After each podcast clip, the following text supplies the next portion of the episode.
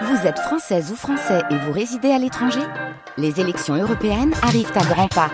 Rendez-vous le dimanche 9 juin pour élire les représentants français au Parlement européen. Ou le samedi 8 juin si vous résidez sur le continent américain ou dans les Caraïbes. Bon vote Un podcast France Culture.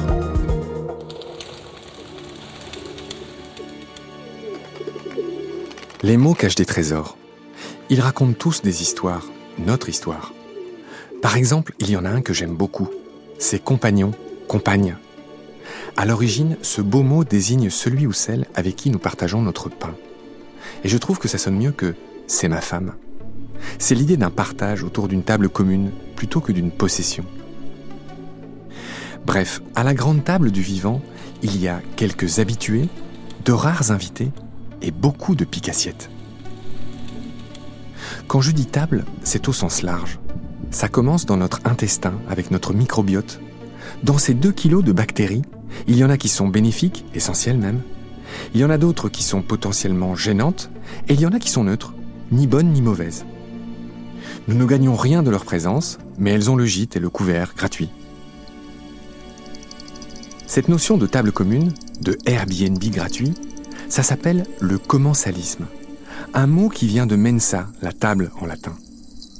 Et certaines de ces espèces commensales ont elles aussi évolué, elles ont changé, elles se sont adaptées à notre contact. Les plus connus sont les souris et les rats chez les mammifères, les moineaux domestiques, les pigeons bisets, les goélands et les étourneaux sansonnets chez les oiseaux, sans oublier les mouches, les blattes, les araignées et même les punaises de lit douillettement installés depuis l'aube des temps, dans nos maisons, jusque dans nos lits. Et là où ça devient intéressant, c'est que certains de ces picassiettes ont aussi attiré leurs prédateurs. Et eh oui, pas de Jerry sans Tom, pas de souris sans chat. Dans cet épisode, nous allons décortiquer ces mécaniques imbriquées les unes dans les autres. Deuxième épisode, le jeu du chat et de la souris.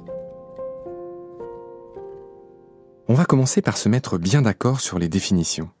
Pourquoi parle-t-on de souris ou de mouches domestiques? Si on parle de souris euh, domestiques ou de mouches domestiques, Valérie Chansigo. C'est tout simplement une confusion sur la, racine, en quelque sorte, de ces noms. On parle là du domus, on parle de la maison.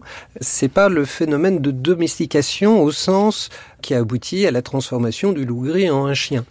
Euh, c'est des phénomènes différents. Là, c'est vraiment le, de voir des animaux fréquenter la maison de l'être humain. Ces squatteurs commensaux ne sont donc ni apprivoisées ni domestiquées. Mais en revanche, les souris blanches de laboratoire, elles, le sont, car elles sont élevées et sélectionnées. Ce test extrêmement simple consiste tout simplement à présenter à une souris un fil, à l'accrocher et à regarder ce qui se passe. Une souris normale se rétablit immédiatement et cela en moins de 5 secondes. Une souris qui a reçu au préalable un tranquillisant au contraire, s'accrochera, prendra le fil, ce qui prouve qu'elle ne dort pas, mais sera incapable de se rétablir rapidement et toujours en moins de 5 secondes. La souris normale, par contre, présente une agilité considérable. On peut la faire tourner, on peut la remuer. Elle a pris conscience de l'extérieur. Elle sait parfaitement qu'elle est en équilibre et qu'elle doit lutter pour se maintenir sur ce fil ou cette potence. Elle est en état de défense totale. Tout à fait. Une autre nuance à bien comprendre, c'est la différence entre apprivoiser et domestiquer. Souvent les gens confondent domestique et apprivoiser. Jessica Serra. Or, euh, l'un n'a aucun rapport euh, vraiment avec l'autre parce qu'on peut tout à fait apprivoiser un animal sauvage non domestiqué, par exemple en le recueillant dans son enfance, mais que cet animal, quand il va mourir, il va emporter avec lui, euh, s'il ne s'est pas reproduit, ben, les apprentissages qu'il a eu avec son humain, etc. Et donc, pour être domestiqué, il faut qu'il y ait un contrôle de la reproduction, il faut qu'il y ait une modification morphologique sur la descendance.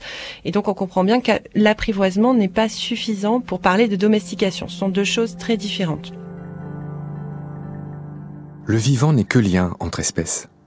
La domestication n'est qu'un de ces liens, une des nombreuses façons d'interagir. Chacun ne vit pas dans sa bulle, vous l'imaginez bien. Et pour bien comprendre ces liens, le critère c'est qui m'apporte un bénéfice, qui me pose problème, ou qui existe autour de moi de manière neutre, sans rien m'apporter ou me prendre. En somme, qui gagne, qui perd, et qui regarde passer les trains. Et voici les différents cas de figure. D'abord, il y a l'amensalisme. Je te fais du mal, mais sans en tirer de bénéfice. Exemple, j'écrase une fourmi sans le savoir. Bilan net, un perdant, zéro gagnant. Ensuite, il y a le parasitisme. Là aussi, il y a un perdant, l'hôte, mais cette fois, il y a un gagnant, le parasite. C'est le cas du ver solitaire, par exemple. Le lien le plus spectaculaire, le plus médiatisé, c'est la prédation. À la différence du parasitisme, je ne me contente pas de te piquer un peu de tes ressources, mais là, je te prends tout. Je te mange et c'est terminé pour toi. Le lion tue et mange le zèbre. Rideau, toute sortie est définitive.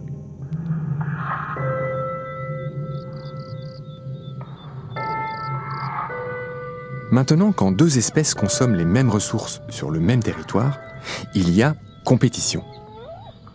Exemple, les loups et nos ancêtres. Le lion et la hyène, qui n'arrêtent pas de se chamailler, de se bagarrer et de se piquer leur proie l'un l'autre. Je racontais ça dans l'épisode 3 de la série Abeilles sauvages. Notez qu'à l'intérieur d'une même espèce, comme chez Homo sapiens par exemple, la compétition est la norme, à l'école, au travail, dans la vie. Quand deux espèces coexistent pacifiquement, sans interagir, le bilan est nul. C'est simple, ça s'appelle le neutralisme, comme en Suisse. Fort heureusement, c'est d'ailleurs ce qui prévaut la plupart du temps dans le vivant. Ensuite, ce n'est que de la coopération, de l'entraide. J'avais déjà dit que quand ça bénéficie à un seul des deux, ça s'appelle le commensalisme, la fameuse table commune de nos souris, de nos mouches et consorts. Et le septième lien, c'est le septième ciel, et ça s'appelle le mutualisme, ou plus simplement l'entraide. Et là, c'est gagnant-gagnant. Un bel exemple de mutualisme, c'est le salon esthétique et d'autres soins du corps du labre nettoyeur dans les océans. Je te nettoie, tu me nourris. Les poissons viennent de très loin et font la queue pour être nettoyés de leurs parasites et autres peaux mortes dans son salon. Les exemples sont légion. Et si on ne devait retenir qu'une chose de cet épisode, ce serait ceci. L'entraide est la grande force du vivant, bien loin de l'image de la loi de la jungle, de la loi du plus fort, pourtant tellement battue et rebattue un peu partout. Et tout en haut de cette pyramide du mutualisme, tout en haut, au septième ciel, il y a le plus fort degré de coopération. C'est le cas où l'un ne peut plus vivre sans l'autre. Et ça, ça s'appelle la symbiose. Et ça veut dire vivre ensemble en grec. Dans le monde vivant, il y a quelques exemples célèbres. D'abord, le polype de corail et son algue. Le premier offre le gîte, la deuxième participe au couvert en échange. Il y en a d'autres. Le lichen, par exemple. Lui, il est formé par un champignon qui héberge une algue verte et même parfois un troisième larron, en l'occurrence une cyanobactérie. C'est un ménage à trois. Dans le vivant, il n'y a pas trop de morale, que voulez-vous Et puis, l'une des plus formidables symbioses, ce sont aussi les mycorhizes, cette alliance entre les champignons du sol et les racines des arbres. Là encore, le deal est simple. Passe-moi le sel, je te donne le sucre. Les champignons transmettent les sels minéraux du sol vers l'arbre, qui en retour offre aux champignons une partie des sucres qu'il synthétise.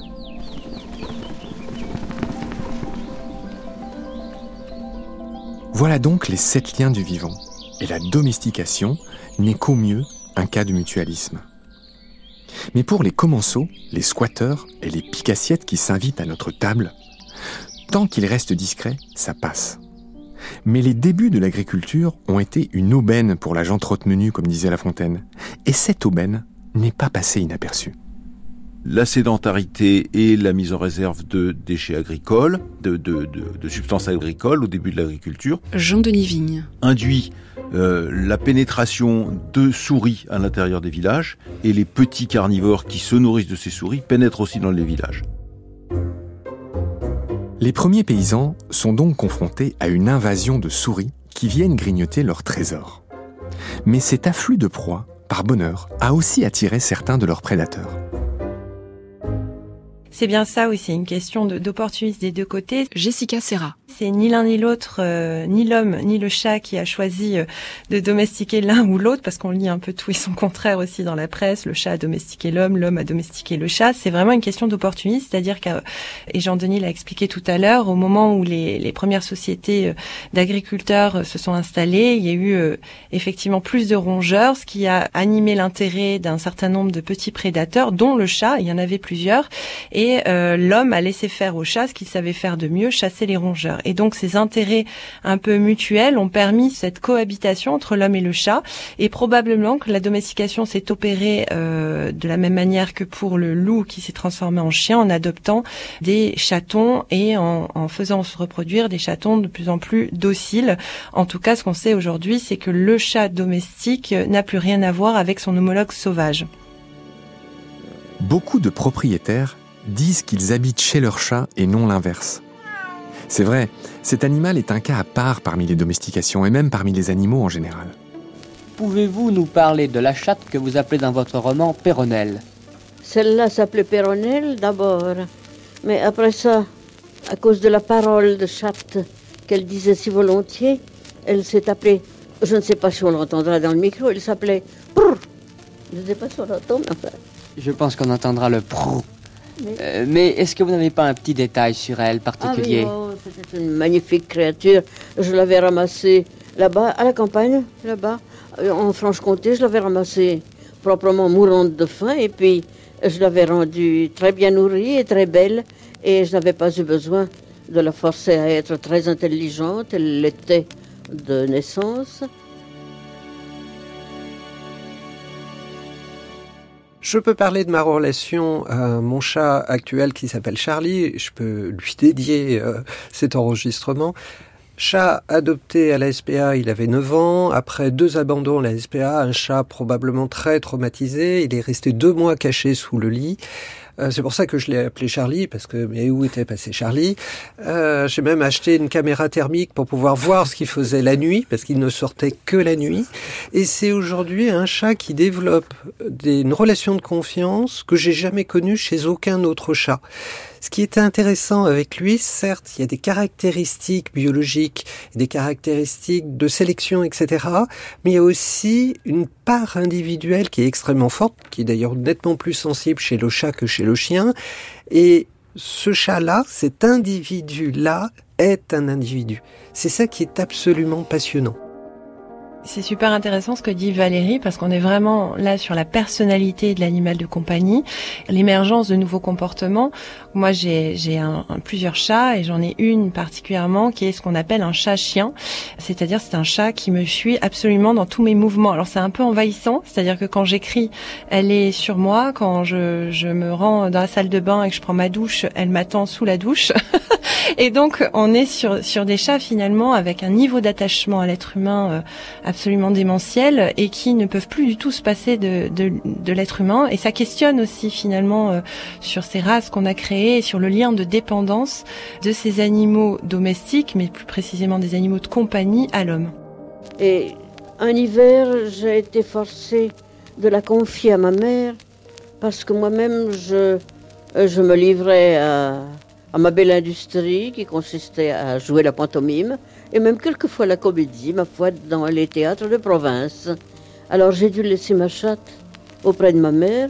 Elle aimait beaucoup ma mère, ma mère aimait beaucoup la chatte. Et puis une fois, en cours de tournée, je suis revenue chez ma mère et j'ai retrouvé la chatte que je n'avais pas vue depuis près d'un an. Alors la chatte m'a reconnue et elle m'a malheureusement réadoptée avec passion, avec fidélité. Pour ma part, après avoir eu beaucoup d'animaux domestiques quand j'étais enfant, je n'en ai plus depuis longtemps.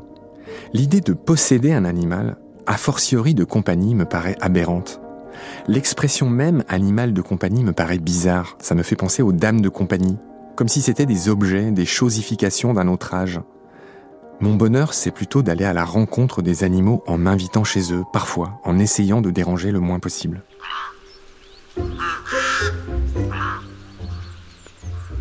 C'est la fin de cet épisode. Merci de l'avoir suivi. Dans le prochain, nous allons voir que dans certains cas, des espèces domestiquées reprennent leur liberté. Ça s'appelle le marronnage. Qu'advient-il de ces déserteurs, de ces chômeurs? Quelles conséquences dans les milieux sauvages? C'est le programme de notre troisième épisode. Et d'ici là, prenez soin de vous et de ce qu'il y a autour de nous. À bientôt.